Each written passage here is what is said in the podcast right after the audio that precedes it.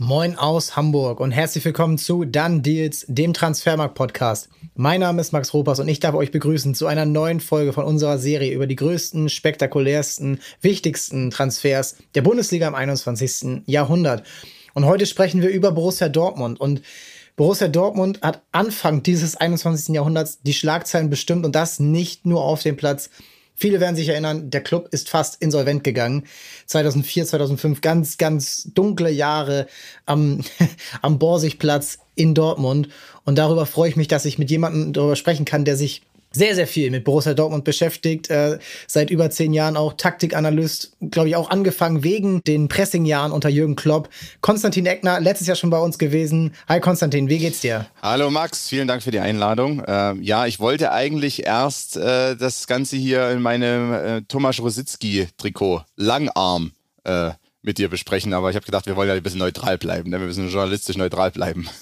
Ja, das habe ich damals auch nicht ganz geschafft, obwohl äh, manche Hörer werden es wissen, äh, eher meine Wurzeln schwarz-weiß-blau sind. Ich hatte damals auch ein Rositzky-Trikot. Ich habe es irgendwann verloren. Ich weiß nicht, es wurde oder wurde es mir beim Training geklaut oder so. Ich weiß es nicht mehr. Aber dieses Thomas Rositzky-Trikot, das war ja, da sind wir eigentlich ja schon fast mittendrin. Diese Mannschaft war eine Star-Mannschaft. Das war so eine richtige. Ja, man hatte natürlich die Bayern in Deutschland, man hatte auch so ein bisschen Leverkusen, aber Borussia Dortmund 2001, 2002, 2003 noch, das war ein eine Erscheinung, gerade diese Offensive. Und ja, wir haben Thomas Rositzky angesprochen schon. Äh, aber kannst du dich noch an den schönen Song erinnern? Keiner spielt so schön wie Amoroso, der wöchentlich von der Südtribüne äh, runtergeschaltet ist. Ja, ich, ich finde es ja sowieso bei Borussia Dortmund ähm, auf eine gewisse Art und Weise schon faszinierend, wie eigentlich so periodisch seit äh, mittlerweile 30 Jahren, also seitdem ich geboren wurde quasi, wie periodisch so immer wieder so grandiose Saisons, Spielzeiten, Jahre oder vielleicht auch so zwei, drei Jahre äh, vonstatten gehen. Also ich meine 97, der Champions League Sieg, aber zuvor auch die Meisterschaften, ne, das war ja auch eine grandiose Mannschaft 97 und das war quasi also das Finale übrigens damals war so mein erstes Fußballerlebnis überhaupt. Ja, also quasi, ne, die EM 96 so am Rande aber dann Finale 97 und das auch eine Mannschaft mit Stars von Sammer bis vor zu Kalle Riedle und auch ein paar internationalen. Dann die Mannschaft, über die wir heute dann sprechen werden, über diese 2002er Mannschaft. Die hat nochmal sowas hervorgerufen, weil die so international war, weil da Brasilianer waren. Ich fand, auf der anderen Seite hattest du eben Bayern, die hatten sicherlich auch natürlich irgendwie Elber und Co., also auch Leute aus dem Ausland. Aber es war ein bisschen mehr Bundesliga-zentrisch und Dortmund hatte mehr Ausländer hatte interessante Spieler. Leverkusen ja auch. Ne? Also Leverkusen hatte auch den einen oder anderen interessanten Ausländer damals geholt und deshalb hat mich ähm, die Mannschaft von, von Dortmund damals begeistert. Und Rositzky hat, glaube ich, auch viele begeistert, weil der kam aus Prag. Er wurde ja immer so der äh, quasi Mozart des äh, tschechischen Fußballs so tituliert, weil er eben so ein äh, sehr eleganter Spieler war. Und deshalb, ich glaube, wir waren nicht die Einzigen, die irgendwie Rositzky-Trikots haben wollte. Ich hatte das Langarm, was auch den ein oder anderen Hartplatz überleben musste im Übrigen, weil es war Langarm, es war Herbst, ne? es war, war harte Zeiten. Wir hatten ja sonst nichts. Ja, und Kunstrasen gab es auch noch nicht und äh, schwer, da waren die Winter auch noch länger und härter. Alles nicht so leicht gewesen für uns. Und Dortmund, ja, du hast die drei Top-Teams in Deutschland angesprochen. Schalke kann man noch dazu rechnen, die 2001 ja knapp an der Meisterschaft gescheitert sind und auch immer wieder mit dabei waren. Zwei Pokalsiege äh, unter anderem. Ja, und das waren so die vier großen Clubs. Und Dortmund, ja, nach diesen Erfolgen 97 wollte wieder hoch hinaus. So, die wollten diesen Glamour wieder zurückhaben. Gerd Niebaum, damals der Präsident, Michael Mayer, der Geschäftsführer. Wir haben vor, vorhin schon über die verschiedenen Titel gesprochen, war lange im Vorstand, dann offiziell auch Geschäftsführer und dann auch verantwortlich für die Mannschaftszusammenstellung. Holt sich Susi Zorg, Michael Zorg ran, nach, kurz nach dem Karriereende. Ja, und 2000 ist dieser Verein fast abgestiegen. Die mussten sich retten durch ein äh, Gespann aus Matthias Sammer, der seine Karriere auch nicht fortführen konnte, und Udo Lattek, der damals schon sehr alt war. Und sie haben es geschafft, sich zu retten. Udo Lattek hat sich, glaube ich, auch noch ein Bentley oder so gesichert als Prämie. Hätte ich auch gemacht an seiner Stelle. Ähm, also weit. So, und Matthias Sammer wird dann im Sommer 2000 jüngster Vereinstrainer der Bundesliga. 34 Jahre waren es meiner Meinung nach oder noch weniger und ist dann verantwortlich für diese Mannschaft, die natürlich besser ist als Platz 14 oder was sie am Ende geworden sind, aber eben lange nicht an diesen Ansprüchen so herankommen kann, wie was sich der Verein eben erhofft. Und dieser Verein erhofft sich Meisterschaften, dieser Verein erhofft sich Champions League, dieser Verein erhofft sich Glamour. Gerd Niebaum hat es auch mal gesagt, so dieser ganze Prozess war darauf ausgelegt, eine dieser großen europäischen Fußballmarken zu werden, die damals ja, man erinnert sich, David Beckham bei Manchester United, der ganz große Popstar, Figo kommt zu Real Madrid von Barcelona 2000. Die Bayern sind natürlich irgendwo auch immer mit dabei. Finale 99, Halbfinale 2000, Finale 2001 mit dem Sieg. So die italienischen Vereine, Juventus, Milan. Und Dortmund wollte da rein. Die haben die Champions League vor kurzem gewonnen. Die dachten, ja, wir, klar, wir gehören auch dazu. So, und dann geht's los. Ein klares Duell gegen die Bayern in diesem Transferkampf. Sie wollen den unbedingt verpflichten und Bayern will ihn unbedingt auch verpflichten. Und am Ende sagt Hoeneß, ja, nee, will ich nicht. Äh, der Berater wollte zu viel Geld und alles gut und das machen wir hier nicht mit. Ne? Und das ist schon der erste Punkt. Und da muss man ja auch direkt gleich sagen, Dortmund in dieser Zeit kann man niemals die Geschäfte neben dem Platz mit denen auf dem Platz ähm, voneinander trennen. Denn 2000 im Oktober geht dieser Verein schon an die Börse. Das hat es nie gegeben in Deutschland, äh, dass ein Fußballverein an die Börse geht und in der Form wird es wahrscheinlich auch so nicht mehr geben und mit gutem Grund. Aber natürlich, wenn du an die Börse gehst, hast du erstmal so ein Kapital. Das waren, liest man 130 Millionen Euro. Ich, bitte nagelt mich hier nicht auf diese Zahl fest, aber das ist ein Kapital. So. Und dieses Kapital ist natürlich erstmal wichtig für einen Verein. Und da musst du natürlich richtig investieren. Und es wurde sehr, sehr viel in kurzfristiges Spielermaterial gesteckt. Rositzky war der Erste und Rositzky, du hast gesagt, er hat die Liga direkt verzaubert. Er war noch einer dieser richtigen Zehner, die wir damals so hatten. Äh, Rositzky, Van der Vaart würde ich da noch nennen. Ähm, ja, und zuvor auch Andy Möller. Ne? Also Andi ich Möller. glaube, bei Dortmund war auch noch so ein bisschen, Andy Möller war doch ja eine wichtige Figur zuvor in den 90ern gewesen. Und ich, wie du schon sagst, war ja noch nicht so lange her. Auch. Also, der ist ja in dem ähm, ich finde nämlich, das ist nämlich das Interessante zwischen 97 und 2002 da gibt es nochmal diese Parallelen. 97 Dortmund Champions League Sieger, Schalke UEFA Cup Sieger 2002, dann Leverkusen Finale gegen Real in der Champions League, Dortmund gegen Feyenoord. Also äh, das, irgendwie finde ich, deswegen habe ich gesagt so ein Zyklus. Innerhalb von fünf Jahren hat sich irgendwie sehr viel dupliziert. Ja, und man muss auch sagen, die Bundesliga zu der Zeit war nicht diese abgeschlagene Liga, die sie dann so fünf, sechs Jahre später waren. Denn du hast die beiden Siege 97 angesprochen. Dortmund war dann ein Jahr später noch im Halbfinale der Champions League. Das berühmte äh, gefallene Tor in Madrid dann 99 die Bayern, dann hast du 2000 wieder die Bayern, du hast auch Kaiserslautern zwischendurch mal im UEFA Cup Halbfinale. Ja, 2001 die Bayern mit dem Sieg dann. Ne, und dann 2001 die Bayern und auch eben Leverkusen und Dortmund. Also das ist der deutsche Fußball ja nicht modern, weiß Gott nicht, die Nationalmannschaft am Abgrund, aber die Vereine haben so weit funktioniert in einem europäischen Fußball, der jetzt auch an anderen Ländern nicht so überragend war. Und Dortmund wollte eben genau da rein in diese Spitze in diese komplette Elite dieser Liga, wo man vielleicht so ein bisschen Super League ähm, erreicht hat. So, und sie geben das Geld komplett aus. Sie, wirklich, da wird nicht gegeizt, da wird auch nicht an irgendwelchen Methoden gegeizt, um irgendwas möglich zu machen. So, und jetzt gehen wir in diesen Sommer 2001. Nachdem man 2001 Dritter geworden ist, man hat zwischendurch an der Meisterschaft geschnuppert, am Ende hat man ein bisschen abreißen lassen müssen gegen Bayern und Schalke. Ein berühmtes Spiel, Samstagabend da noch im Westfalenstadion. Rositzky setzt einen Ball an Pfosten in der 90. Zweimal äh, Effenberg fliegt vom Platz, dann äh, Olli Kahn fängt diesen Ball auf. Also da mal ruhig mal gucken. 2001 Bayern gegen Dortmund oder Dortmund gegen Bayern. Das war das, Legendär. wo Kahn quasi den Innenpfostenball hält und dann die Faust ballt. Äh, genau. Auf, auf dem Knie. Genau, ja, ja. Und er meinte, glaube ich, das wäre Gerechtigkeit gewesen, dass dieser Ball nicht reingeht. Und ähm, am Ende, ja, ist das ein Punkt zur Meisterschaft, den sie dann am Ende haben. Qualifikation für die Champions League bei Dortmund. Das heißt ja wieder, die Einnahmen sind noch nicht gesichert. Und da muss man ja schon sagen, das kennt man ja aus vielen darauf folgenden Sommern. Diese 20 Millionen, die da winken, die sind nicht sicher. Und das heißt, du gehst sofort im Sommer ins Risiko, weil du musst im Sommer deine Transfers machen. Die Sicherheit für die Champions League kommt aber erst im August.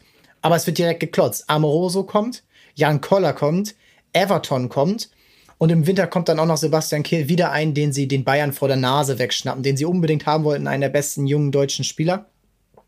So, sie kommen in die Champions League, gegen Shakhtar gewonnen. Da kann man schon überlegen, sag mal, was wäre eigentlich gewesen, wenn wir das nicht schaffen? So, da hast du direkt diese Probleme. So, aber die nächste Saison sollte ja relativ erfolgreich werden. Versucht mal so ein bisschen diese Saison, die ja die glorreichste bis dann hin zu den Klopp-Jahren war, zu beschreiben. Ja, äh, ganz kurz so ein Punkt, den ich noch aufgreifen wollte, dann, dann absolut. Ich glaube, beim, beim Börsengang finde ich es interessant, weil, weil wir aus der deutschen Perspektive sagen wir dann, es war der erste und es war zu dem Zeitpunkt nicht unbedingt oder es war fast undenkbar, dass ein Verein an die Börse geht.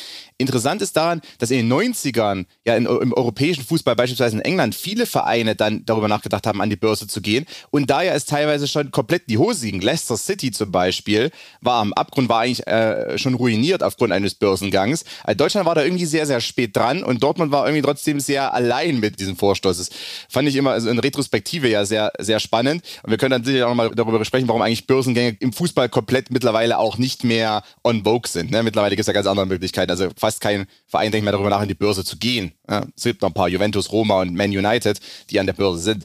Aber diese Saison 2002, Sammer hat ja übernommen, man hat, genau, man hat diese Saison überstanden mit Lattek und Sammer ist am Ende Elfter geworden. Es ist, aber man war zwischenzeitlich wirklich ganz schlecht und da die, mussten die beiden eingreifen.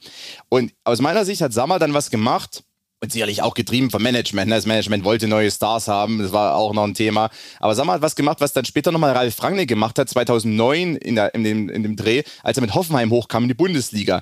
Nämlich ein sehr, sehr äh, stürmerlastiges System aufgebaut. Also Dortmund hat dann zeitweilig mit Koller zentral, Everton rechts, Amoroso quasi als zweite Spitze so halb links, aber eigentlich als richtige Spitze und Rositzky als Zehner dahinter gespielt. Also vier erstmal vornehmlich komplett offensive Spieler. Weil Rositzky war wirklich noch ein Zehner, der schon ein bisschen nach hinten gearbeitet, aber nicht in der Form wie dann später bei Arsenal, als er wirklich, äh, sich wirklich komplett als Mannschaftsspieler äh, präsentiert hat, sondern schon eher klassisch, ich bekomme den Ball recht weit vorn und bediene dann die drei Spitzen auf irgendeine Art und Weise. Und und äh, das hat später ja Frankreich nochmal gemacht mit Hoffenheim. Damals mit dann Obasi, dann Dembaba, Carlos Eduardo, äh, Copado und so weiter. Plötzlich hatten die irgendwie vier, vier Stürmer auf dem Feld gehabt oder drei Stürmer und einen Zehner und haben damit äh, Gegner ganz schön erpresst und eingepresst und äh, auch Pressing-Fußball auf eine gewisse Art und Weise gespielt. Also gegen Pressing wurde ja nicht erfunden von Jürgen Klopp in den 2010er oder dergleichen. Ne? Ich meine, Valery Lewandowski hat ja das schon in den, in den 80er und 70ern spielen lassen. Und äh, Sammer hat so versucht, mit dem BVB über Qualität und auch über brutalen Offensivdruck, viele geht da so ein bisschen wie gesagt, zu erpressen quasi oder auszuquetschen. Und das hat ja auch ganz gut funktioniert. Dortmund war nicht jetzt die per se beste Mannschaft der Liga, aber es war eine Mannschaft, die eben brutalen Druck ausüben konnte und was, was Dortmund zu der Zeit auch ganz gut konnte, sich mal von einem Rückstand erholen, mal wieder zurückarbeiten, vielleicht auch mal in einem Spiel, wo es nicht so lief, dann plötzlich irgendwie ein Tor erzielen in der zweiten Halbzeit.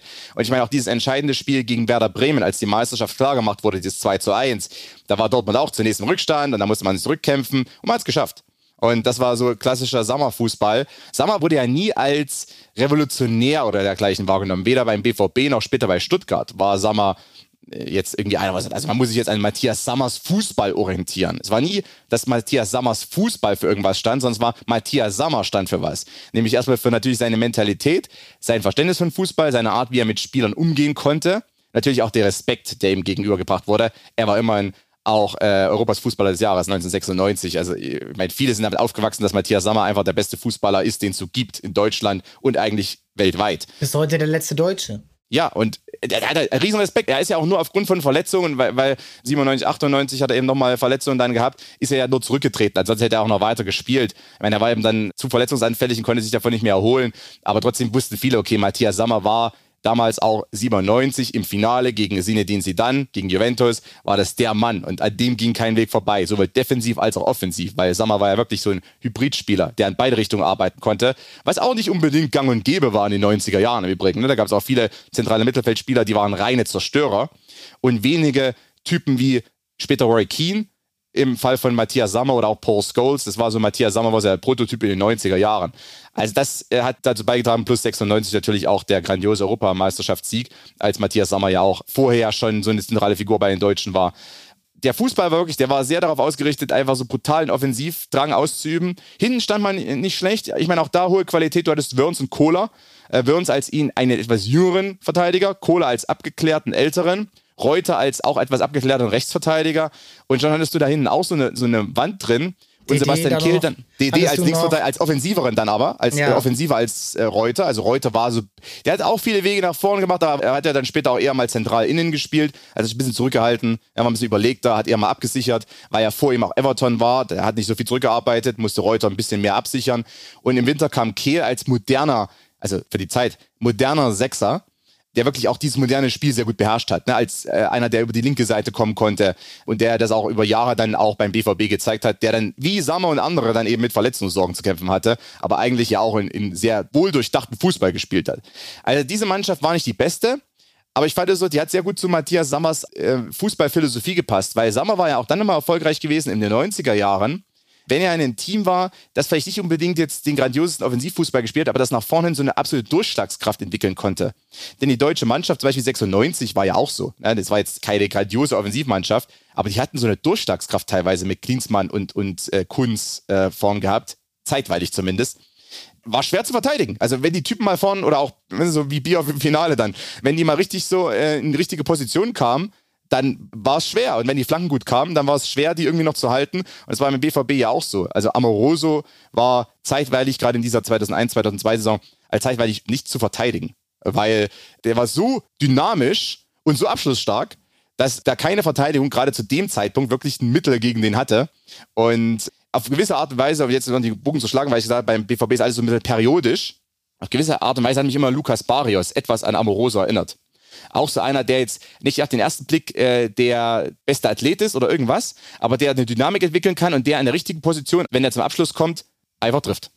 Und Barrios war ja auch so in seinen besten Jahren. In dem einen Jahr war Barrios genauso. Der kam immer optimale Abschlussposition und dann hat er das Ding ins lange Eck gesetzt. Und das war Amoroso in seiner besten Zeit ja auch beim BVB. Also deswegen sage ich, es beim BVB immer so periodisch. Ne? alle fünf bis zehn Jahre kommt so eine Mannschaft auf, wo du denkst, ah ja, mh, so sieht's aus.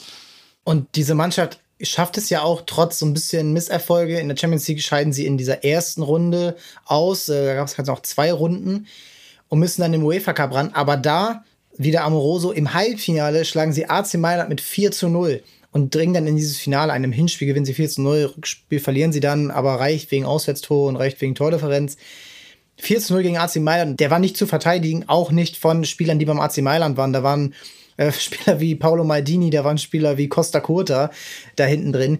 Letztendlich war der BVB schon sehr, sehr stark in diesem Jahr und man muss auch sagen, Sie haben dann ja auch, wenn du am Ende diese, diesen Meisterkampf gewinnst, und diesen Meisterkampf gibt es ja nicht so oft, seitdem gab es das vielleicht drei, vier Mal, dass die Mannschaft am 34. Spieltag noch nicht deutscher Meister war. So, das hatte, ähm, selbst Borussia Dortmund selbst war ja immer schon vorher Meister. So, du hattest dann einmal noch mit Stuttgart und Werder und Schalke und einmal noch mit Wolfsburg. Und ich glaube, einmal die Bayern vor ein, zwei Jahren, ich glaube 2019, das müsste das gewesen sein, genau, da werden sie am letzten Spieltag deutscher Meister. Und da dann diese Ruhe zu behalten, das muss ja auch eine Mannschaft irgendwo erstmal hinkriegen. Und viele Spieler aus dieser Mannschaft, eben nicht diese shiny Stars wie Rositzky oder Amoroso, die hatten ja alle schon was gewonnen. Kohler und äh, Reuter und Co., Jens Lehmann, die waren alle ja erfahren und sind irgendwo eine stabile Mannschaft gewesen. Mussten sie aber auch sein, weil im Hintergrund wurde ja schon spekuliert, wie an der Börse, Dotcom-Blase zu der Zeit ja auch immer noch äh, so halbwegs am Lodern gewesen. Dortmund macht in dieser Zeit Dinge, in der Saison 2001, 2002. Erstmal müssen sie Verlust verkünden auf der ähm, Aktionärsversammlung. So, 9 Millionen Euro ist Verlust, aber eigentlich war diese Zeit viel größer. Kommen wir gleich noch zu, zum Beispiel durch den Transfer von Marcio Amoroso.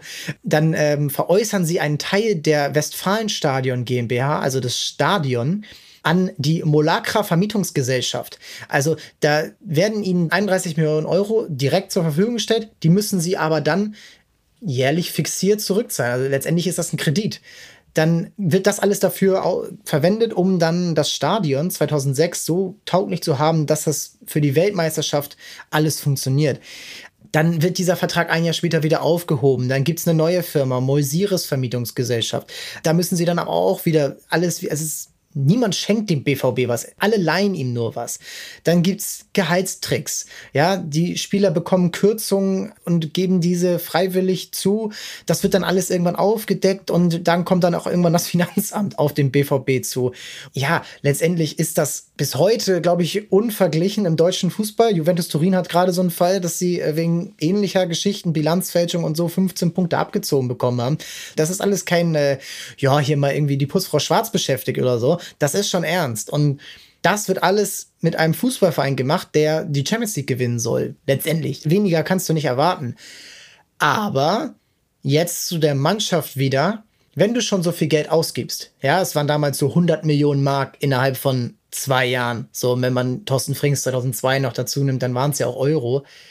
Aber wenn du schon so viel Geld ausgibst, dann müssen ja deine Top-Transfers, wie Amoroso, wie auch ein Jan Koller, wie auch ein Thomas Rositzky, Everton, die müssen ja komplett sitzen. Und da, wenn du sagst, ja, Rangnick hat das auch mal gemacht mit dieser Top-Heavy-Mannschaft, äh, Hauptsache alles nach vorne, das kann mal funktionieren, aber irgendwann verletzt sich mal einer, irgendwann kommt mal einer zu spät aus dem Urlaub zurück, Amoroso, und irgendwann bricht dieses System schnell weg. Und das merkst du schon in der kommenden Saison 2002, 2003, da sind sie deutlich schlechter, da holen sie fast 15 Punkte weniger als in der Meistersaison. Ja, gibt zwei Spiele in der Saison, die wahnsinnig wichtig sind. Das erste ist das direkte Duell am 12. Spieltag in München, erster gegen zweiter. Dortmund geht in Führung. Thorsten Frings kriegt in der ersten Halbzeit die gelb-rote Karte. Bayern spielt in Überzahl. Dann machen sie das 2-1, ähm, drehen das Spiel. Dann kriegt auch noch Jens Lehmann eine rote Karte und der ein oder andere wird sich erinnern, Jan Koller kommt ins Tor. Die Mannschaft verliert, aber es ist die erste Niederlage der Saison. Mit einem Sieg wäre man an Bayern vorbei gewesen. Es hätte wieder ein Meisterkampf werden können. Lange Rede, kurzer Sinn. Bayern zieht davon, wird wieder Meister, nachdem sie Ballack geholt haben, nachdem sie, Roberto geholt haben, also auch wieder national die Vormachtstellung äh, errungen haben. Und das ist auch vielleicht alles gar nicht mal so schlimm gewesen, aber am letzten Spieltag dieser Saison trifft Dortmund auf Energie Cottbus, damals schon abgestiegen, und spielt 1 zu 1 und wird deswegen nur Dritter und nicht Zweiter. Stuttgart wird Zweiter. Kannst du vielleicht mal ein bisschen die Tragweite erklären von diesem 1 zu 1, ähm, wenn man dann auch ein bisschen in die, in die Zukunft schaut? Ja, genau. Also äh, auch da wieder finde ich, äh, gibt es so gewisse Parallelen dann zu später zur Jürgen Klopp-Zeit. Denn äh, nach dem Champions League Finaljahr, ne, als man gegen die Bayern nicht gewonnen hat, da können wir vielleicht noch dran erinnern, als dann plötzlich Olli Kirch und äh, Manuel Friedrich im Champions League Viertelfinale gegen Real Madrid auf dem Platz standen, weil nun alle möglichen Spieler verletzt waren, ne, weil irgendwie alles auf dem Zahnfleisch gerobbt ist und weil es dem BVB komplett an die Substanz ging. Das war ja in dem Jahr dann auch schon so. Dieses Bayern-Spiel, als Koller dann ins Tor musste, als Koller ja sogar ein paar Bälle gehalten hat, lustigerweise. Äh, im, im, im, Groß war ja. Ja, ja, komplett ungelenk als Torhüter, aber es war interessant. Aber das, das war noch im alten Olympiastadion, deswegen war das noch so, die Kulisse hat noch gut dazu gepasst. Jeder wusste ja, das Olympiastadion ist bald äh, vorbei, zumindest als Stadion der Bayern. Aber ähm, das, das ist auch mir komplett in Erinnerung geblieben, eigentlich bis heute. Einfach auch deshalb, weil das, da war plötzlich Chaos. Ne? Da hatte man nichts mehr unter Kontrolle. In, in diesem Meisterjahr fand ich, war der BVB zeitweilig schon sehr unter Kontrolle bei vielen Spielen. Da ist wenig schief gelaufen. Klar, da gab es auch mal irgendwie mal ein, ein, ein Gurkenspiel und da hat man irgendwie mal Amorose mal nicht äh, das Tor getroffen oder Koller hat mal einen daneben gesetzt. Aber ansonsten war der BVB schon relativ unter Kontrolle. Nur, was ja auch war, die Mannschaft auf der Bank, also auch in dem Jahr danach dann irgendwie, wenn dann deine Optionen Billy Rayner und Emmanuel Contieres sind, quasi als Ersatzstürmer, hast du natürlich schon ein bisschen ein Problem zum Teil, ne? weil wenn dann mal einer aus der ersten Garde rausfällt, spielst du plötzlich mit Emmanuel Contieres. Der hat bei Aachen später mal eine gute Karriere in der zweiten Liga, aber ich weiß nicht, ob das irgendwie so, so seine, seine Zeit war. Ähm, oder auch Otto Addo, der dann ständig verletzt war im Mittelfeld, ne? oder Sandy Ollisee. Also das war ein Problem und Dortmund ist damals noch Dritter geworden. Und aus meiner Sicht auch, ich meine, der BVB hat immer mal am letzten Spieltag mal was hergeschenkt oder auch mal was eingeheimst, aber das war damals mit am verheerendsten. Ich glaube, dass zum Zeitpunkt, als ich, wie ich mich erinnern kann, bei dem 1-1 gegen Cottbus, war es so, oh Mist, ja, jetzt sind wir nur Dritter geworden. Aber es war doch nicht ganz so extrem dramatisch wahrgenommen worden. Aber musste danach in die Champions League Qualifikation gegen Club Bruges, also gegen Club Brügge. Und äh, im, im darauffolgenden August müsste es dann gewesen sein, also dann eben quasi im Vorlauf der Saison. Und wie gesagt, das Selbstverständnis beim BVB war trotzdem, ja gut, wir, wir schlagen jetzt Brücke und dann geht es eben in die Champions League Gruppenphase. Das war ja gang und gäbe auch über 20 Jahre hinweg, ne? dass immer zwei Teams nochmal in die Gruppenphase oder in die Qualifikation mussten. Äh, und da hat es eben BVB mal getroffen. Oftmals hattest du jahrelang doch recht leichte Gegner. Vor allem, wenn du im Favoritentopf gelost warst. Es weiß ja nicht, wie später dann Hoffenheim gegen Liverpool, sondern es war ja umgedreht. Ne? Dortmund war quasi erster Topf, Brügge war zweiter Topf, die mussten vielleicht noch eine Runde vorher spielen. Aber dann verlieren die ja im Elfmeterschießen gegen Brügge am Ende. Und das war aus, da kann ich mich sogar daran erinnern, obwohl nur dunkel, weil ich das Spiel damals irgendwie, ich glaube, ich bin eingeschlafen, wie gesagt. Also man war noch, weißt du, es war noch äh, Anfang Gymnasialzeit, aber trotzdem. Aber trotzdem war das dann so, oh ja, ja, jetzt geht's brutal, jetzt könnte jetzt könnte bergab gehen. Auch nicht nur finanziell, weil natürlich fehlen ja dann die 20 Millionen und, und, und, ja auch so ein bisschen äh, Renommee und weißt du, wen ziehst du dann damit an? Dann verlierst du gegen Brügge, die echt nicht zu krass als Marke äh, dastanden und verlierst das, musst in den UEFA Cup und da können wir gleich weitergehen. Und dann spielst du gegen Sojo, gegen eine gute Mannschaft, Benoit Bedretti und, und äh, Jeremy Mathieu und auch äh, Pierre-Alain Fro. Also das war eine gute Mannschaft, aber es war trotzdem so Show. Da kann ich mich noch erinnern an damalige Fernsehberichte. Ich weiß gar nicht, bei welchem Sender das war, aber da haben sie auch drüber gesprochen. Ja, so Show, das ist das Peugeot-Werk und hier sind Montbéliard und so weiter. Das ist so ein bisschen außerhalb und hier sind viele Werksmitarbeiter sind unter den Fans. So wurde es damals so Show dargestellt, ne? weil viele wussten gar nicht, was ist da los, wo spielen die gerade und verlieren im Rückspiel 4-0, also 0-4 der BVB. Kriegt eine richtige Packung im Rückspiel in Frankreich und scheidet auch noch aus dem UEFA Cup aus. Und neben den finanziellen Verlusten, die natürlich brutal waren, weil eben schon viel von dem auch eingenommenen Börsengeld ausgegeben wurde, war das auch aus meiner Sicht so ein Schlag ins Kontor für den gesamten Verein, weil du kämpfst nicht irgendwie ums Champions League Halbfinale, sondern du scheidest im UEFA Cup gegen Sochaux aus. Also auch für die Wahrnehmung von dem Michael Mayer zum Beispiel, der sehr selbstbewusst immer aufgetreten ist. Also Michael Mayer war Selbstbewusstsein par excellence. Auch für die war das einfach so ein Hieb, den man erstmal wegstecken musste. Für Sammer auch aus meiner Sicht. Sammer hat nicht dann immer die Kontenance bewahrt. Also er war ja doch, er hat immer gesagt, ich weiß gar nicht was, er hat ja so ein paar Spitznamen gehabt, aber er war ja doch, eine Zeit lang war er so ein bisschen der, der Wutsammer. Also, er, Motzki. Motzki, richtig.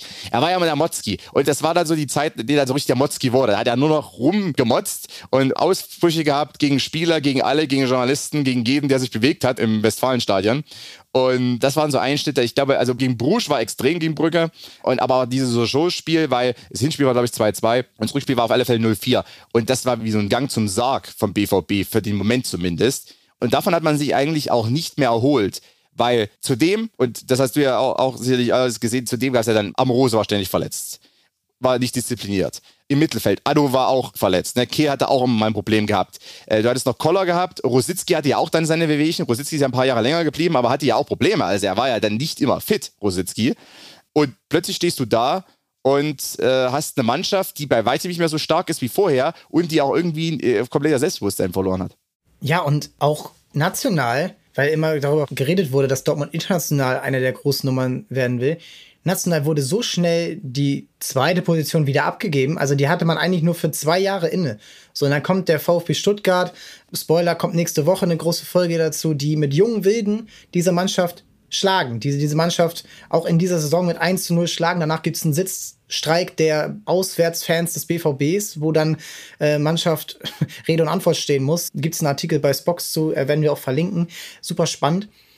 Die sind vorbei. Dann kommt Werder Bremen. Auch mit cleveren Transfers. Mit AI, äh, Ailton war ja sowieso schon da, aber auch mit Ismael, mit Ivan Klasnic, Jean Miku. Mannschaften wurden clever zusammengestellt. Und Dortmund hat so ein bisschen die deutschen Galacticos nachgemacht, also die großen Stars verpflichtet und sonst halt irgendwelche billigen. So, bei Real Madrid hieß es Sidans und Pavons und da waren es Rositzkis und Contiris oder Kringes.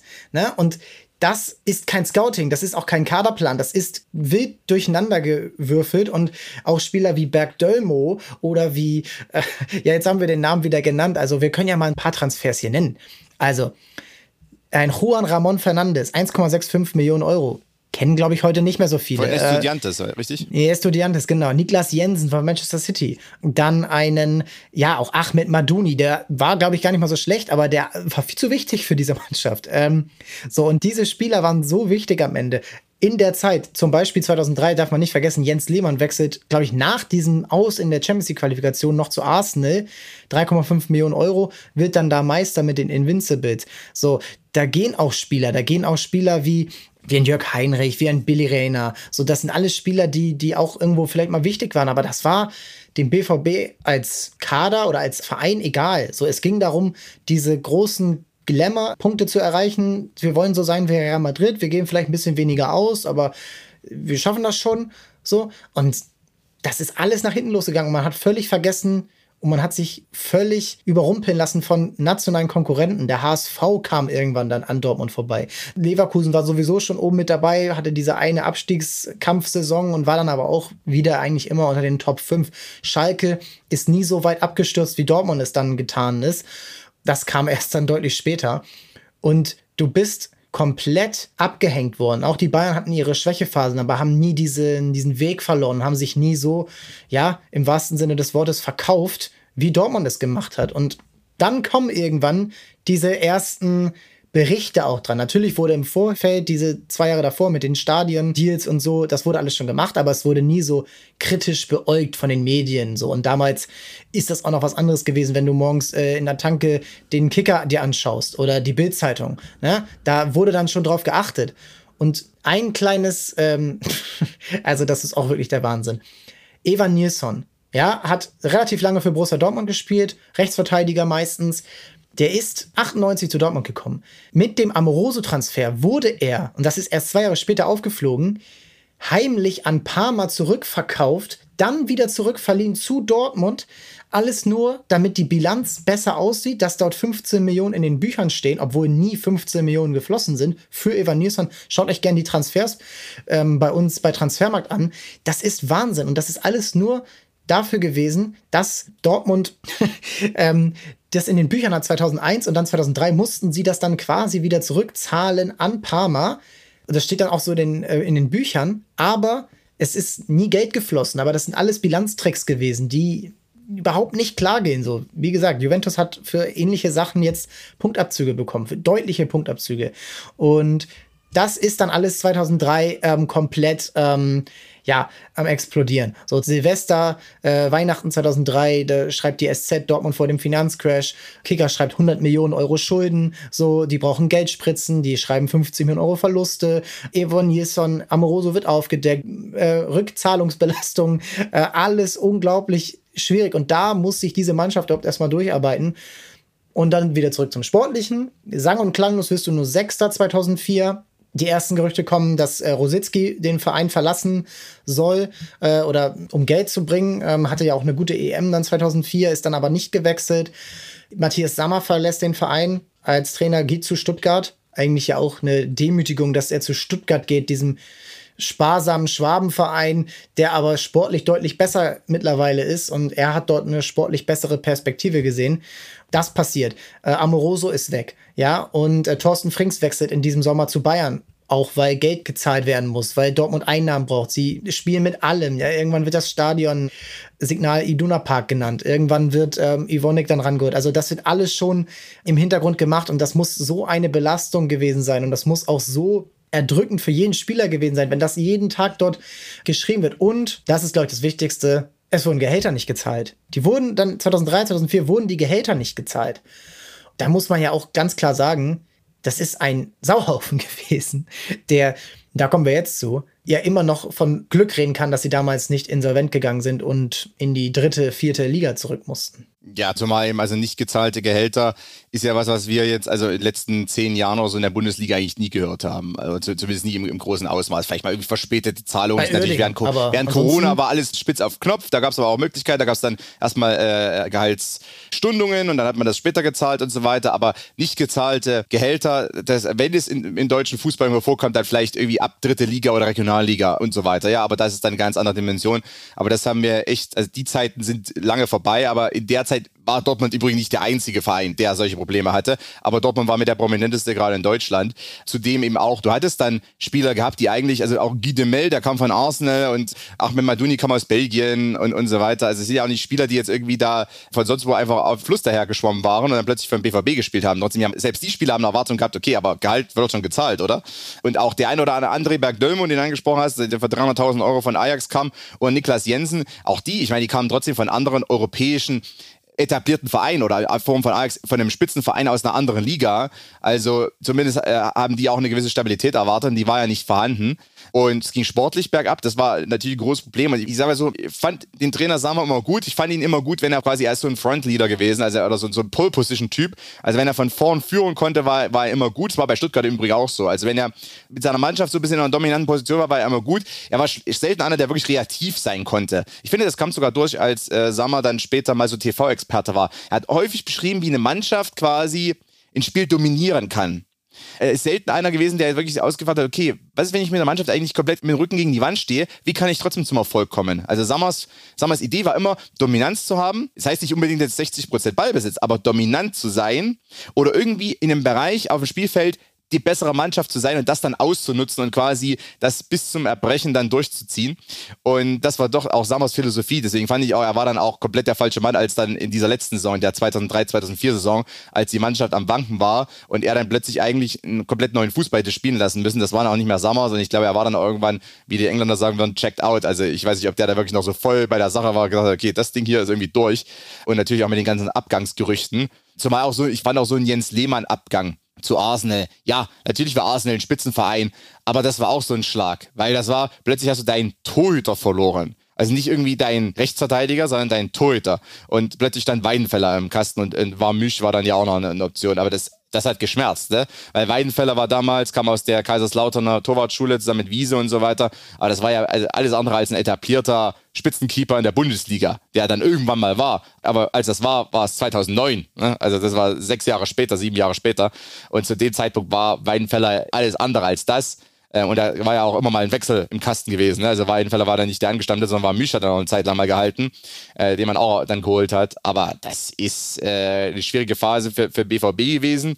Und was natürlich auch hinzukam, und davon hat sich ja der BVB auch nur, nur sehr, sehr langsam dann erholt, eigentlich über viele Jahre weg. Natürlich hat der BVB auch ein schlechtes Image gehabt. Also Meier und Niebaum, diese zwei Namen stehen heute immer noch so für, ich sage es ganz vorsichtig, aber ich sage es mal so salopp, wie vielleicht einige BVB-Fans sagen würden, für so semi-mafiöse Strukturen. Also wenn du heute mit BVB-Fans sprichst und die Worte Niebaum und Meier fallen oder Meier und Niebaum, dann denken die so an, an halbseidene Zeiten, als der BVB zugrunde gerichtet wurde und als da ganz, ganz krumme Geschäfte gedreht wurden. Also auch das Ansehen des BVBs war hinüber auf eine gewisse Art und Weise. Und an der Börse ist natürlich auch der Kurs eingebrochen. Es hat sich ausgestellt, im Übrigen, das habe ich vorhin schon angesprochen, also es gibt eigentlich keinen Fußballverein, der an der Börse immer steigenden Kurs hat, weil das Fußballgeschäft funktioniert so nicht. Wenn du einmal die Champions League gewinnst, bist du oben angekommen. Es gibt nichts mehr oben drüber. Du kannst deinen Kurs quasi nicht mehr steigern. Unternehmen im normalen Wirtschaftskreislauf können das ja. Ne? Wenn Apple ein gutes Produkt rausbringt, bringt ein Jahr später wieder ein noch geileres Produkt raus. Aber im Fußball ist quasi die Champions League ist das höchste der Gefühle. Es gibt nichts, es gibt keine Steigerung mehr dessen quasi. Also es sagen auch Wirtschaftsexperten, deswegen wird auch immer gesagt, also an die Börse zu gehen als Fußballverein ist irgendwie bisschen crazy und wurde ja auch seit den 90ern eigentlich nicht mehr betrieben. Ne? Bei BVB war es eher noch so, dann sind die Aktien in den Keller gegangen, also bestand auch nicht die Möglichkeit, noch mehr Aktien zu verkaufen und damit irgendwas zu erreichen, ne? mehr Geld in die Kassen zu spielen. Im Gegenteil. Dann gibt es natürlich auch Aktionärsdruck. Ne? Da war ja mal der Druck auf natürlich die Geschäftsführung gewesen. Die Aktionäre haben auch versucht, zumindest Druck zu machen. Äh, weil, was machen wir mit einer Dividende? Wo bleibt unsere Dividende? Ist ja dann auch die Frage. Und dann müssen sich, muss sich auch ein Vorstand dann verantworten. Das, was also, du gerade erklärt hast mit dem neuen Produkt, das haben die nicht so gemacht, weil sonst würde ein Börsengang ja, ja keinen Sinn machen. Ja, genau, aber Börsenjahr macht für eigentlich aus meiner Sicht für keinen Fußballverein nee. Sinn, weil du hast, gut, Real Madrid, die irgendwie viermal hintereinander die Champions League gewinnen könnten, theoretisch, okay, vielleicht. Aber die wollen das ja gar nicht. In Spanien ist das ja komplett gegen die Kultur eigentlich. Ne? Da hat ein Präsident, ist da erstmal die Führungsfigur und äh, die haben vielleicht ein paar Investoren, aber nur Minderheitsinvestoren im Normalfall. Oder eben äh, steinreiche private Investoren aus nicht unbedingt äh, den demokratischsten Ländern dieser Welt, ja in Spanien. Genau, bei, also bei BVB hat es sowieso nicht hingehauen. Die hatten einen guten Einstiegspreis damals von, von 13 Euro ähm, oder 13 Mark dann, ja. Aber das war ein guter Einstiegspreis. Man hat sich davon nie mehr erholt. Die Aktie war dann bei irgendwie war, war, war unter 1 zum Teil. Und damit hatte man dort keine Möglichkeit. Man hatte Schulden, man hat äh, die krummsten Deals gedreht und man saß bei manchen Spielern ja auch noch auf relativ horrenden Verträgen. Weil äh, was 2001, 2002 vor allem auch natürlich an, an Verträgen ausgegeben wurde. Und nicht jeder Spieler wurde direkt wieder verkauft. Und manche Spieler sind auch mehr oder weniger äh, in Richtung Sportinvalidität geschlittert. Und das noch als Abschlusspunkt, wenn wir auf die Mannschaft 2003 oder 2004 dann schauen, die Stars gehen langsam oder sind nicht mehr da oder Amoroso ist dann plötzlich weg, ne, mehr oder weniger. Übrigens auch Amoroso war vorher bei Parma, es war ja auch so, so eine Hauruck-Aktion, die schief ging. Also Parma hat ja äh, bis zum Millennium versucht, ähnliches zu tun mit einer Star-Truppe, was nicht geklappt hat. Hat bei BVB, also Amoroso hat es angezogen anscheinend, äh, dieses Unheil. Ähm, die sind weg und Christoph Metzelder zum Beispiel hat immer mit Verletzungskämpfen gehabt danach dann, in dieser Phase. Ne? Also er war, dann war er auch weg. Ja, dann war, also, dann war bei, bei, Real Madrid. Und in Kehl hatte mit Verletzungen zu kämpfen. Otto Addo, Kreuzbandriss, noch ein Kreuzbandriss. Ja, also das waren ja auch Spieler, die theoretisch hätten was erreichen können mit dem BVB, zumindest um Platz 5, aber die dann auch nicht mehr unbedingt auf der Höhe des Geschehens waren aufgrund dieser vielen Verletzungen. Und dann plötzlich hast du eben irgendwie äh, Florian Kringet, der dann, dann 2006 äh, dann plötzlich dein, dein Mittelfeldanführer wird. Ähm, und das war dann schon kritisch. Die ganz dunklen Jahre begannen ja dann erst mit äh, Kringe und Kruska im Mittelfeld. Ja, und was dann ja auch kommt, ich erinnere mich noch daran, 2004 wirst du dann Sechster und du spielst UI Cup. Ja, die großen UI Cup Jahre, äh, ich glaube, Assau hat den Döner Cup genannt damals. ähm, der HSV hat den ein, zwei Mal gewonnen. Aber Dortmund ist in diesem Jahr auch dort gescheitert. Also sie haben auch 2004, 2005 nicht mal das geschafft. Und das war damals auch wieder so ein crucial Spiel, weil da ganz klar wusste, oh, die brauchen Geld, die brauchen wenigstens diese UEFA Cup Einnahmen und verlieren dann wieder gegen eine belgische Mannschaft, gegen KRC Genk. Zu Hause auch mit 1 zu 2, 47.000 Zuschauern nur im Westfalenstadion. Andererseits 47.000 Zuschauer im UI Cup, das ist auch wieder Wahnsinn. Also natürlich waren die Fans immer da. Natürlich haben die Dortmunder Fans den Verein immer unterstützt, obwohl die stinke sauer waren. Wie gesagt, Sitzstreik das Jahr davor und auch ein paar andere Events. Aber dann ist diese Mannschaft eben lange nicht mehr dasselbe und du hängst dann wirklich in so richtig biederem deutschen Mittelfeld ab. Die Saison darauf startet mit sechs Unentschieden aus den ersten acht Spielen. Gar nichts will zusammengehen. Du kriegst eine Heimpleite gegen den damals Tabellenletzten, den HSV, ähm, 0 zu 2. Da gibt es auch ein Gaines Five-Konzert. Es ist, funktioniert gar nichts mehr. Und jetzt gehen wir noch mal, weil du es so schön angesprochen hast, in diesen Kader rein. Da ist immer noch ein Thomas Rositzky, da ist immer noch ein Jan Koller, damals aber auch schon 31 Jahre alt, auch immer noch ein Everton. Aber keiner bringt so richtig Leistung. Wir haben ganz vergessen, Lars Ricken, damals die größte Hoffnung, selbst aus Dortmund. Hat 97 noch das schöne Tor im Finale geschossen, aber nie auf dem Level dann wirklich wegen Verletzungen sein können. Und alle sind sie irgendwie noch da, aber keiner bringt so wirklich Leistung und du wirst am Ende wieder nur siebter. 55 Punkte, das ist gar nicht so viel weniger als diese 2003-Saison eben, wo du dann immerhin noch Zweiter wirst, aber Mannschaften ziehen an dir vorbei. Hertha BSC ist besser, Schalke ist mittlerweile wieder besser. Du bist national komplett ja abgehängt worden und ich finde, das ist auch der richtige Punkt, dieses richtige Symbol. Du hast international nach den Sternen gegriffen, aber du hast überhaupt nicht mehr geschaut, was macht eigentlich eine Mannschaft stark, was ähm, macht Spieler stark oder welche Spieler passen gut zusammen. Und ich glaube nicht, dass irgendjemand, ob Niebaum oder Meier oder auch Zorg und Sammer, dann kam Bert van Marwijk als Trainer, sich mal mit der beschäftigt haben, richtig. Ja, okay, wie können wir denn jetzt am Wochenende Bochum schlagen oder Wolfsburg? So, oder Energie Cottbus. Das, das wurde, glaube ich, nicht gemacht. Und deswegen hast du komplett auch zusätzlich zu den finanziellen Problemen komplett sportlich die Linie verloren. Und am Ende wird auch die Saison 2005 wieder eine lahme, biedere, ja nicht mal dramatische, weil du ja auch jetzt immer noch gut genug bist, um keine Abstiegsgefahr zu haben. Aber irgendwie ist das komplett frustrierend. Und was ja auch dann der Fall ist, so ein Thomas Rositzky, wechselt dann 2006 zu Arsenal für nur 10 Millionen Euro, hat aber vorher schon, das ist ja auch nicht sein Verdienst gewesen, vorher wurden schon seine Transferrechte an eine Firma verkauft für 15 Millionen Euro, beziehungsweise die haben ihn 15 Millionen Euro zur Verfügung gestellt, dafür, dass sie die Transferrechte an Thomas Rositz willkommen. Damals der Grevener Bauunternehme Saale. Das ist unfassbar. Das ist auch überhaupt nicht mehr erlaubt mittlerweile, dass äh, sowas gemacht wird. Und Rositzky war schockiert, weil ihn niemand darüber informiert hat. Und 2006 dann nur für 10 Millionen Euro. Das ist natürlich auch ein Discount gewesen, weil der Verein dann so schlecht war. Hast du dann so ein bisschen auch ähm, noch in Erinnerung, wie das dann so alles so ein bisschen ausgefadet ist, wie dann so, ja, diese Jahre auch so wahrgenommen wurden, gerade in Jahren, die für den deutschen Fußball ja relativ cool waren. WM 2006, die Nationalmannschaft war wieder wer, aber Dortmunder Spieler haben dort ja eigentlich kaum eine Rolle gespielt. Ja, Bis auf den Sebastian Kehl und Metzelder, ja, aber das war. Ja, genau, das, was Metzel, Metzelder und Kehl, das waren so die beiden. Weil Metzelder ist ja doch noch relativ lange da geblieben. Ich habe mich gerade noch mal überlegt, wann er überhaupt zu Real Madrid gegangen ist. Also, aber auch, weil er aber auch äh, ständig mit Verletzungen zu kämpfen hat. Also Metzelder war ja auch so einer, das ist mir immer in Erinnerung geblieben. Also Kehl, Metzelder, es war nicht so, dass die jetzt ein Jahr raus waren, aber da hatten die die Sprunggelenksverletzungen, da hatten die die Adduktorenzerrungen, dann die die und ich, ich konstruiere jetzt mal, ne? ich muss jetzt nachschauen, aber es war, es war ständig was anderes. Ähm, ständig waren sie nicht da, stand nicht zur Verfügung. Und deshalb waren dann auch solche wie Ahmed Maldouni zum Beispiel umso wichtiger, weil der war dann verfügbar, aber hat er plötzlich auch mal gespielt. Also das war ja auch nicht was, was man wollte. Äh, Rositzky hatte ja auch seine Probleme. Also ich glaube auch die 10 Millionen damals, das, da haben sie einiges reingespielt. Der BVB hatte sowieso, wie gesagt, die Rechte verkauft. Rositzky war auch, irgendwie hat er noch Talent, er hatte auch noch diese Fähigkeiten, aber er hat eben auch äh, hier und da mal drei Monate einfach gar nicht gespielt. Und das hat sie auch eine Rolle dann, oder hat mit dazu beigetragen zumindest, dass dann Rositzky nicht unbedingt unbedingt äh, umgarnt wurde von Real Madrid und dergleichen, ne? sondern dass es dann doch eher nur in Anführungszeichen Arsenal wurde, was hier immer unter Arsene Wenger ein Verein war, der, der nicht die riesigen Transfers getätigt hat, sondern immer eher so geschaut hat, okay, wer ist talentiert, aber wer kostet jetzt uns keine Unsummen. Ne? Arsene Wenger war immer der, der, der ich bei allen zurückgezogen hat, wenn es so rennen wurde in Sachen Transfersummen. Ich fand, Bert van Marwijk wurde geholt, den kannte man ja noch aus Rotterdam. Äh, also war, war quasi ein Begriff für BVB. Und dann kam Ebi Smolarek, auch, auch von Feyenoord, als Leihgeschäft erstmal. Und ich glaube, Smolarek stand dann so ein bisschen für, die, für diese Jahre ab 2005, 2006, äh, weil Smolarek talentierter Spieler, aber eben keiner, mit dem du irgendwie die Welt einreisen wirst. Und weit weg von diesem Klemmer, den sie die Jahre zuvor hatten. Ich fand von der Leistung her Smolarek vielleicht ein ähm, konstanterer Performer als ein Marcio Amoroso, weil ja, Smolarek zumindest immer sagen. performt hat. Also der war zumindest immer da und hat immer irgendwie, weißt du, der war wahrscheinlich auch nie zu spät zum Training oder zumindest, wenn dann einmal in drei Jahren oder so.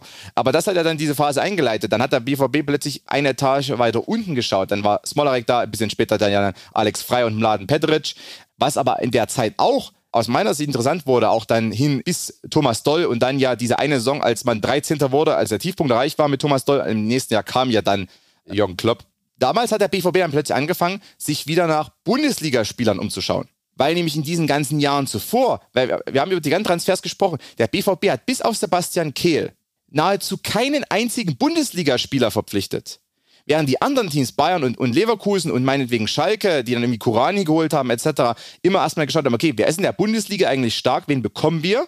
Wer kostet vielleicht auch nicht unbedingt absolut viel Geld, weil in der Bundesliga die Ablösungen immer noch recht human waren, untereinander, ne, unter den Vereinen. Ich fand, da wurde vielleicht auch, ich weiß nicht, da wurde vielleicht human miteinander umgegangen. Aber der BVB hat immer geschaut, selbst als dann nur noch zweitklassige Ware geholt wurde, geht man eben zu Man City und holt Niklas Jensen. Und nicht irgendeinen Linksverteidiger von also mal rumgesponnen, irgendwie vom Karlsruher SC. Sondern plötzlich ist es Niklas Jensen und André Bergdölmo und Ahmed Madouni aus Belgien und Guy de Mel von äh, Arsenal. Also man hat trotzdem auch da weiter im Ausland geschaut. Und das ist, glaube ich, die ganze Story des BVB in der Zeit. Also das Scouting war komplett darauf ausgerichtet, wir holen fast nur Leute aus dem Ausland, abgesehen eben, wie gesagt, von Kehl und Weidenfeller ähm, und dann eben ein paar aus der eigenen Jugend wie Odonko und, und Gambino, die hochkamen. Aber das war ja, das war ja kein Scouting, ne? die wurden einfach herangezogen. Und ich meine, natürlich hat der BVB immer mal gute Talente gehabt. Ähm, und das ist ja keine Frage. Ne? Ähm, aber das hat ja nichts mit der Vereinsführung zu tun gehabt, sondern im Jugendbereich waren ganz andere tätig. Und äh, Michael Mayer hat sich weit entfernt gehalten vom Jugendbereich, für die meiste Zeit zumindest. Also der BVB hat auch da weiter dieser Krisenphase im Ausland geschaut, wo du aus meiner Sicht immer noch mal so 10% Zuschlag oben drauf gezahlt hast in puncto Ablöse und auch teilweise in puncto Gehalt, weil schon zu der Zeit die Gehälter beispielsweise in England doch recht hoch waren. Und äh, dann musstest du ja auch immer, selbst wenn du einen zweitklassischen äh, Linksverteidiger aus, Engl aus England holst, musst du trotzdem irgendwie dessen Gehalt zahlen, weil der will sicherlich nicht riesen Abstriche machen. Und da wurde nochmal noch mal mehr Geld verbrannt. Also es ist ja immer so, okay, du brichst dich Schaden an. Auch wie bei Schalke 04 im Übrigen, auch in diesen schlechten Jahren dann, verbrennst du meistens auch auf den Meter hinten raus nochmal umso mehr Geld, weil du irgendwie versuchst, es irgendwie zu kitten und machst umso mehr Fehler unter Druck. Und ich fand, der BVB hat damals horrende Fehler gemacht, weil ständig weiter im Ausland geshoppt wurde, bis hin dazu, dass eben Bert van Marwijk dann Trainer wurde. Obwohl aus meiner Sicht hat er einen soliden Job gemacht. Ich meine, dass er den BVB auf einem einstelligen Tabellenplatz gehalten hat, diese teilweise Chaotentruppe, wie ihm gesagt, mit einem Rumpf, Kringe und Kruska, wenn Kehl nicht dabei war, muss man ihn ja fast schon zugute rechnen. Ne? Also das finde ich, muss ich ihm hoch anrechnen, Bert van Marwijk. Ich glaube, der hat sich auch anderes vorgestellt im Übrigen. Seinen holländischen Fußball, den er trotzdem auch spielen lassen konnte, also dieses 4-3-3, was er bei Feyenoord gezeigt hat, das konnte er ja gar nicht zeigen beim BVB, nicht in der Art und Weise. Also deshalb, wie gesagt, der BVB hat damals dann auch nochmal viele Fehler gemacht, bis dann irgendwann der Schwenk kam. Und plötzlich hatte man dann Federico, Mohamed Zidane, das war jetzt nicht die Topspieler, plötzlich haben wir angefangen, der Bundesliga wieder zu shoppen. Ja, und was auch so ein bisschen ähm, plakativ ist, finde ich, wenn man mal einmal noch zurückgeht, 2001 verpflichtet Bayern München Claudio Pizarro für 7,5 Millionen Euro und Dortmund verpflichtet Amoroso für das mehr als Dreifache. Und Pizarro ist sieben Jahre bei den Bayern oder sechs und dann noch mal ein paar. Hätte ja auch theoretisch bleiben können, ist dann zu Chelsea kurz, aber das ist eine Vereinslegende. So bei zwei Vereinen in Deutschland und den hätte man vielleicht auch bekommen können, ja. Nagelt mich nicht drauf fest, aber das ist so die Kragenweite gewesen und ein Fabian Ernst zum Beispiel von Werder Bremen oder schau bei, äh, wer bei Hertha zum Beispiel mal ähm, für eine Zeit lang gut war. Arne Friedrich fällt mir jetzt zum Beispiel ein als Innenverteidiger. Auch dann so, ja, Spieler, die, die Bayern sich dann irgendwann gekrallt haben, wie ein ähm, Hashemian oder auch mal beim VfB Stuttgart schauen. Die brauchten auch Geld. So ein Alexander Chlepp fällt mir zum Beispiel ein, der zum Beispiel relativ easy der Ersatz für Rositzky hätte werden können, als man Rositzky noch teuer hätte verkaufen können. Alles nicht gemacht worden. Und ich finde, was so zum Abschluss dieser Folge wichtig ist, ist einmal zu schauen, was wäre, wenn. Natürlich hat man bei Dortmund immer das wäre, wenn. Ja, was wäre denn gewesen, wenn Jürgen Klopp 2008 zum HSV geht oder zu den Bayern. Ne, das hätte man immer fragen das können. Die so, HSV-Fans vor allem. Ja, ich, ja, die zerrissene Hose und irgendwie, ja, weiß ich nicht. Bart, dass er Bart, drei Tage Bart, ganz schlimm. Ja, ekelhaft. Also, ähm, aber ich finde auch, man sollte schauen, was ist in dieser Zeit so eine Gabel gewesen, wo man sagt, okay, ich gehe entweder links oder rechts. Und da ist mal so meine Frage, war es überhaupt so wichtig, dass man jetzt sich nicht gegen äh, Cottbus für die Champions League qualifiziert hat? Weil ich finde, am Ende ist doch der Fehler schon gemacht worden, als diese ganzen Deals neben dem Platz gemacht wurden, weil die wären so oder so gemacht worden. Und wenn mehr Geld zur Verfügung gestanden hätte, wäre auch mehr Geld verbrannt worden aus meiner Sicht? Oder siehst du vielleicht so einzelne sportliche Punkte dann doch als Wendepunkt, dass man sagt, okay, wenn sie dort gewinnen, dann, dann sieht das vielleicht alles ganz anders aus? Nein, also ich glaube, das war ein Kartenhaus, das irgendwie äh, so oder so hätte zusammenbrechen müssen. Äh, der BVB hat ja nicht das infrastrukturelle oder finanzielle Fundament, um das jetzt über Jahre durchzuziehen. Also es hätte alles, ich sag mal, zugunsten des BVB laufen müssen, alles. Also jeder, jeder Ausgang am letzten Spieltag, da muss man Zweiter werden, dann am besten ja Champions League ins Viertelfinale kommen oder wie auch immer, ne, oder zweite Runde erstmal überstehen und so weiter.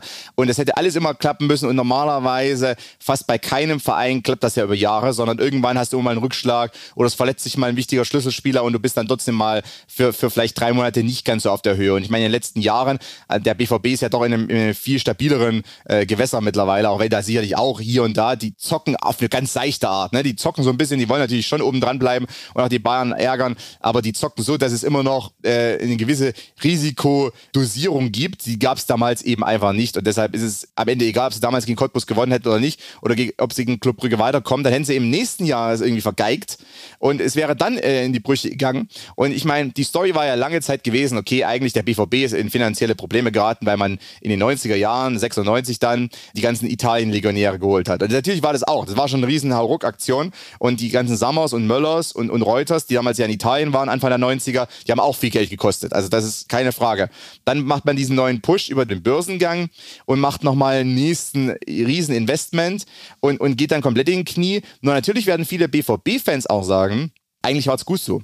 Weil es gibt zwei Punkte, die natürlich positiv daraus zu ziehen sind. Erstens diese Story, ist dieses Phoenix aus der Asche, äh, fast Insolvenz, dann hin zum äh, Doublesieg 2012 und zum Champions League Finale 2013. Das ist eine Story, die ist natürlich sehr gut zu vermarkten und, die, und alles, was daraus dann kam und echte Liebe und, und alles, was daraus auch so ein bisschen erwachsen ist, das wurde dadurch nochmal besser vermarktet, auch im Ausland nochmal, weil der BVB war kurz davor, mehr oder weniger liquidiert zu werden. Oder so, so wurde ja die Story erzählt. Es war vielleicht nicht ganz so extrem, aber er war kurz davor, in die Niederung des deutschen Fußballs abzurutschen und vielleicht nie wieder äh, nach oben zu kommen. Nicht passiert. Und aufgrund dieser Verfehlungen von Meyer vor allem auch, kam ja der damalige Vereinsschatzmeister Aki Watzke dann überhaupt erst an, in Anführungszeichen, die Macht beim BVB. Weil wäre alles, so weitergelaufen, wäre Aki Watzke immer Vereinsschatzmeister geblieben. Vielleicht wäre irgendwann mal, weiß ich nicht, vielleicht aufgestiegen. Äh, Watzke hat sicherlich auch politischen Sinn für sowas. Aber er war nur deshalb dann plötzlich da und hatte dann die Führung, hatte dann das Sagen beim BVB, weil er der, einz, weil er der einzige Kaufmann war, dem man noch vertraut hat. Weil Susi Zorg hat sich so durchgearbeitet. Susi Zorg hat ja auch danach nicht unbedingt die besten Jahre gehabt als Sportdirektor, aber er hat es irgendwie geschafft, äh, sich da durchzuhangeln. Wurde auch ein bisschen von Klopp dann gerettet auf eine gewisse Art, weil Klopp ja dann mit dabei war beim Scouting beim Transfers machen. Klopp hat dann viel Einfluss gehabt und hat gesagt, okay, wir müssen den holen und nicht den. Ein Subotic, ein Sidan. Richtig, genau. Und aber Klopp hat, der hatte das Auge, der hatte auch die Überzeugungskraft gehabt. Was man auch so aus BVB-Kreisen, was ich immer höre, ist, dass Zorg dann später ein viel, viel besserer Verhandler wurde, weil er sich, glaube ich, auch ein bisschen was bei Klopp abgeschaut hat oder weil die dann im Tandem gearbeitet haben und so weiter. Ne? Da waren noch andere Mächte mit dabei. Watzke war ein guter Geschäftsführer zumindest. Ich meine, er ist nicht unbedingt als Fußballexperte verstehen, was er gerne mal gemacht hat, aber er ist zumindest ein guter Geschäftsführer und einer, der versteht, wie kann ich denn aus meinem Geld das meiste rausholen, ohne jetzt komplett wieder in Richtung Abgrund mich zu manövrieren. Und das hat ja dann Watzke auch geschafft. Aber ohne diese schlimme Phase wäre Watzke eventuell nie Geschäftsführer geworden. Und Klopp wäre auch nie gekommen, weil es hätte nie die Phase mit Thomas Doll und Röber gegeben, als es dann komplett am Ende war und Jürgen Klopp zu dem Zeitpunkt eben gerade bereit stand, weil seine Mainz-Zeit vorbei war und weil er sich damals bei der WM 2006 so gut präsentiert hat als, als Experte und als charismatische Persönlichkeit. Das wäre wär ja wahrscheinlich gar nicht sexy genug gewesen für Dortmund, weil Nein, er der, nur bei 2006 oder 2005 wäre Jürgen Klopp nie eine Option gewesen für Borussia Dortmund. Das war so ein, so ein Ex-Zweitliga-Kicker, so ein großer Typ mit Brille und komischen Haaren. Da war ein Bart van Marwijk 2004, 2005 noch viel attraktiver, weil das ist ein Mann von internationalem Format aus den besten Akademien der Niederlande. So, da haben sie auch wieder ins Ausland geschaut. Aber dadurch, dass dann alles zu Bruch ging und man auch diese, ehrlicherweise auch diese Doll- und Röberjahre, Röber war ja kurzzeitig nochmal Trainer, diese, ich glaube, diese Doll- und Röberjahre, die musste der BVB auch fast schon erleben um dann ein bisschen auch demütiger zu sein, aber dann eben auch zu wissen, okay, wenn wir jetzt mal einen guten Trainer finden und ein gutes Tandem oder auch ein gutes Trio zusammenstellen und ein gutes Trio haben, dann setzen wir auf die, aber wir wollen nicht wieder von heute auf morgen ins Champions League Finale. Denn 2010, als es dann bergauf ging, hat niemand vom Champions League Finale gesprochen. Und selbst 2013 hat niemand vom Champions League-Finale gesprochen, bis es dann soweit war. Aber trotzdem, der BVB hat eine ganz andere Mentalität entwickelt. Also die Fans und auch die, vor allem auch der Verein selber aus meiner Sicht war vollkommen okay damit, wenn dann eben ein Spieler geholt wurde wie ein äh, Lukas Piszczek. Also vollkommen, da hat keiner geraunt und gesagt, oh Gott, was wollen wir denn mit dem? Das war ja vorher, hättest du den identischen Spieler Lukas Piszczek 2002 geholt, da hätten doch in der VIP-Lounge vom Westfalenstadion hätten doch äh, alle äh, Meier den Vogel gezeigt und gesagt, was, was, was kaufst du jetzt hier für Graupen ein? Aber es wurde eben, dann später wurde es nicht gemacht. Ich glaube, der BVB profitiert auf eine gewisse Art und Weise von dieser Fastinsolvenz. Normalerweise wünscht man das keinen Verein und dieser Spruch, ja, mal in die zweite Liga gehen, kann ganz gut tun, ist aus meiner Sicht natürlich wirtschaftlich gesehen Quatsch. Aber der BVB hat es erlenkt, ist nicht in die zweite Liga gegangen, hat auch nur ein einziges Mal in dieser Zeit in zweistelligen Tabellenplatz gehabt, was ich trotzdem immer noch irgendwie faszinierend finde auf eine gewisse Art, weil gefühlt war es so, als wären die ständig 14. gewesen. Also es war nicht ganz so extrem schlimm. Und das hat den Weg bereitet für Watzke, Zorg oder Watzke und Klopp vor allem und Zorg hat sich dann mit reingearbeitet. Und ja, also irgendwie hat es was Gutes gehabt, weil ich glaube, der BVB würde heute nicht so gut dastehen, hätte man sich damals irgendwie so durchgerungen und Michael Mayer wäre bis 2012 Manager geblieben, bis er mal in Ruhestand geht oder so. Ich glaube, da wäre der BVB heute eher auf Niveau Borussia Mönchengladbach oder Eintracht Frankfurt, rein vom finanziellen her. Weil was danach kam, die Klopp-Jahre haben ja den Verein nicht nur saniert, sondern auch kommerziell einen absoluten Push gegeben, bis hin zur Auslandsvermarktung, die natürlich im BVB viel bringt. Also die ganzen Merchandise-Erlöse und, und Vermarktung im Ausland, in, in äh, Südostasien, in den USA. Dass heute, ich meine, ich arbeite ja zum Beispiel für ESPN auch, dass du heute auf der Webseite von ESPN findest du bei deutschen Vereinen Bayern Munich und Borussia Dortmund. Und es war nur dadurch möglich, dass es diesen Push gab dann äh, 2010 und danach. Und den hätte es vielleicht nie gegeben. Ich glaube, man wäre so in der oberen Mittelmäßigkeit weiter herumgeschwommen, hätte es nie diese Fastinsolvenz gegeben. Ja, und es ist nur einer von vielen Traditionsvereinen in Deutschland, die in dieser Zeit wirklich Scheiße gebaut haben. Also der HSV kurz Zeit später mit diesem auf Kante genähten Kader, äh, Kaiserslautern brauchen wir nicht von Anfang, 1860 München, ähm, Schalke 04 hat da schon, ja, riskante Dinge gemacht, so, die dann irgendwann später ihnen auf die Füße gefallen sind und letztendlich kann man auch sagen, es ist eine Phase gewesen, in der der ganze Fußball noch nicht so professionell aufgestellt war, wie es heute ist. Und auch sowas hat dann dazu beigetragen, dass es eben dann dazu gekommen ist. Ja, ein Sven Mislint hat, dass auch so ein Spieler, äh, ein, ein, äh, ein Spieler in dem Sinne, ein Spieler in diesem System eine große Position bekommen hat und einen Kagawa scouten durfte und den auch verpflichten durfte und dann zeigen durfte, hey, auch so einer kann kicken. Ja, wirklich Dortmund hat an sich auch als Verein mit den Fans ich weiß nicht, wie es damals war, das kann ich wirklich nicht beschreiben, aber die Erwartungshaltung auch jetzt ist ja nie wir müssen Bayern schlagen. Klar will man die schlagen, klar will man Meister werden, aber es ist halt einfach vielleicht manchmal nicht möglich. Und eher wird sich dann darüber aufgeregt, über Nebenkriegsschauplätze, wie dass die Talente nicht wirklich beim Verein sind, dass die Talente ähm, nur das als Durchgangsstation sehen, dass auch die Manager die Spieler nur als Durchlauferhitzer betrachten, um dann eben sie teuer verkaufen zu können. Ich glaube, das ähm, stößt den Dortmund-Fans eher sauer auf als der siebte, zweite Platz in Folge wenn die Bayern einfach doppelt so viel Kohle haben.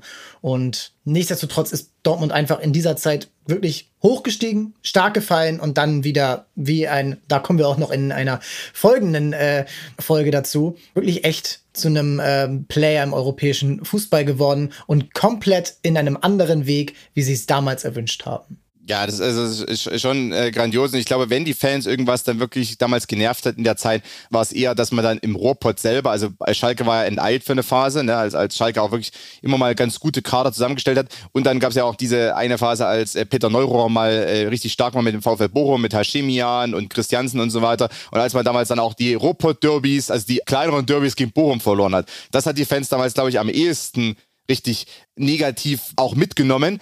Allerdings, das ist ja heute auch, ich meine, klar, jetzt gab es das Unentschieden im Revierderby gegen Schalke, das 2-2, aber an sich sind die Machtverhältnisse im Pott eindeutig. Dortmund ist enteilt die Nummer eins. Also enteilt, ne? da gibt es niemand. Und eigentlich auch die deutliche Nummer eins in NRW, wenn man es vielleicht mal einfach mal im Fußball Westen quasi. Ich meine, Leverkusen hat immer noch Potenzial, genau wie Gladbach, aber an sich ist Dortmund die deutliche Nummer eins in Westdeutschland. Und es gibt nur die Bayern, die irgendwie noch stärker sind, aber das akzeptieren auch viele, wie du schon sagst. Aber ansonsten ist man da die Nummer zwei und im Westen die Nummer eins. Und ich glaube, das ist auch für den BVB-Fan am wichtigsten, ne? dass man einfach sagt, okay, also auch für den, ich sag mal, für den BVB-Fan einfach früh morgens beim Kaffee in der Kantine oder sowas. Ist natürlich auch nicht ganz unwichtig. Ne? Also, was wollt ihr, Schalke und Rot-Weiß-Essen-Fans, sag ich jetzt mal, oder MSV Duisburg-Fans? Äh, schaut mal, wo ihr rumkickt. Wir haben eine gute Mannschaft. Und was natürlich auch, ich glaube, mittlerweile der BVB und die Fans auch gelernt haben, okay, uns werden auch wieder Topspieler verlassen. Jude Bellingham wird nicht ewig da bleiben. Der BVB selber ist aber als Verein steht der auf festen Beinen und eben nicht wie Ende der 90er, als es den Fastabstieg gab, bevor Lattek und Sommer kamen, oder eben Mitte der 2000 der Nullerjahre, als man fast vor der Insolvenz stand. Also heißt, nicht irgendein Negativerlebnis bringt ja diesen Verein direkt wieder ins Wanken. Und deshalb sind, glaube ich, aus meiner Sicht auch einfach des Stadions immer voll, weil die Fans einfach wissen, okay, das ist hier unser sicherer Hafen. Es ist äh, nämlich bei anderen Vereinen, HSV, selbst Schalke, 1860, Kaiserslautern und wie sie alle heißen, ne, ist es ja so, dass du immer das Gefühl hast, wenn hier irgendwas schief geht, äh, stehen wir mit einem Bein schon wieder vorm Ruin. Und das ist beim BVB einfach dieses Gefühl gibt es nicht mehr. Das gibt es bei Hertha vielleicht noch bei anderen, aber eben nicht beim BVB. Und so ein bisschen willst du als Fan aus meiner Sicht nicht nur Erfolge fahren, du willst auch so ein gewisses Sicherheitsgefühl haben. Dieser Verein, meine Liebe quasi, die betrügt mich nicht. Also die bleibt. Also es gibt keinen Betrug in dieser Beziehung. Und das ist ja für viele vielleicht auch nicht ganz schlecht. Ne? So, also als Person selber will man das, glaube ich, auch haben. Man sucht ja immer die Liebe, die einen nie betrübt. Ja, genau. Und das ist einfach dann auch das schöne Schlusswort, dass es irgendwie für Dortmund sich nochmal alles wieder zum Guten gewendet hat. Hauptsächlich natürlich dank Jürgen Klopp, aber auch der brauchte ein gesundes Fundament, um überhaupt erstmal so arbeiten zu können, auf dem Level, äh, wie er es dann getan hat. Konstantin, ich danke dir. Nächste Woche geht es schon weiter hier VfB Stuttgart mit Timo Hildebrand. Und in der Zwischenzeit am Sonntag werden wir eine Special-Folge hochladen, eine Transfermarkt-interne Folge zum Marktwert-Update und auch dort werden wir schauen, wie haben sich denn die Marktwerte in den letzten 20 Jahren verändert? Was für Spieler wären denn vor 10 Jahren wie viel wert gewesen und wie viel wären sie heute wert? Das wird alles ähm, am Wochenende auseinandergenommen mit unserem Kollegen Tobias Kröger. Ihr habt die neuen Marktwerte vielleicht schon auf Transfermarkt gesehen und da schauen wir einmal genauer drauf. Ich freue mich sehr da und letztendlich können wir euch nur sagen, es bleibt hier spannend bei Transfermarkt. Abonniert den Podcast und ciao, ciao.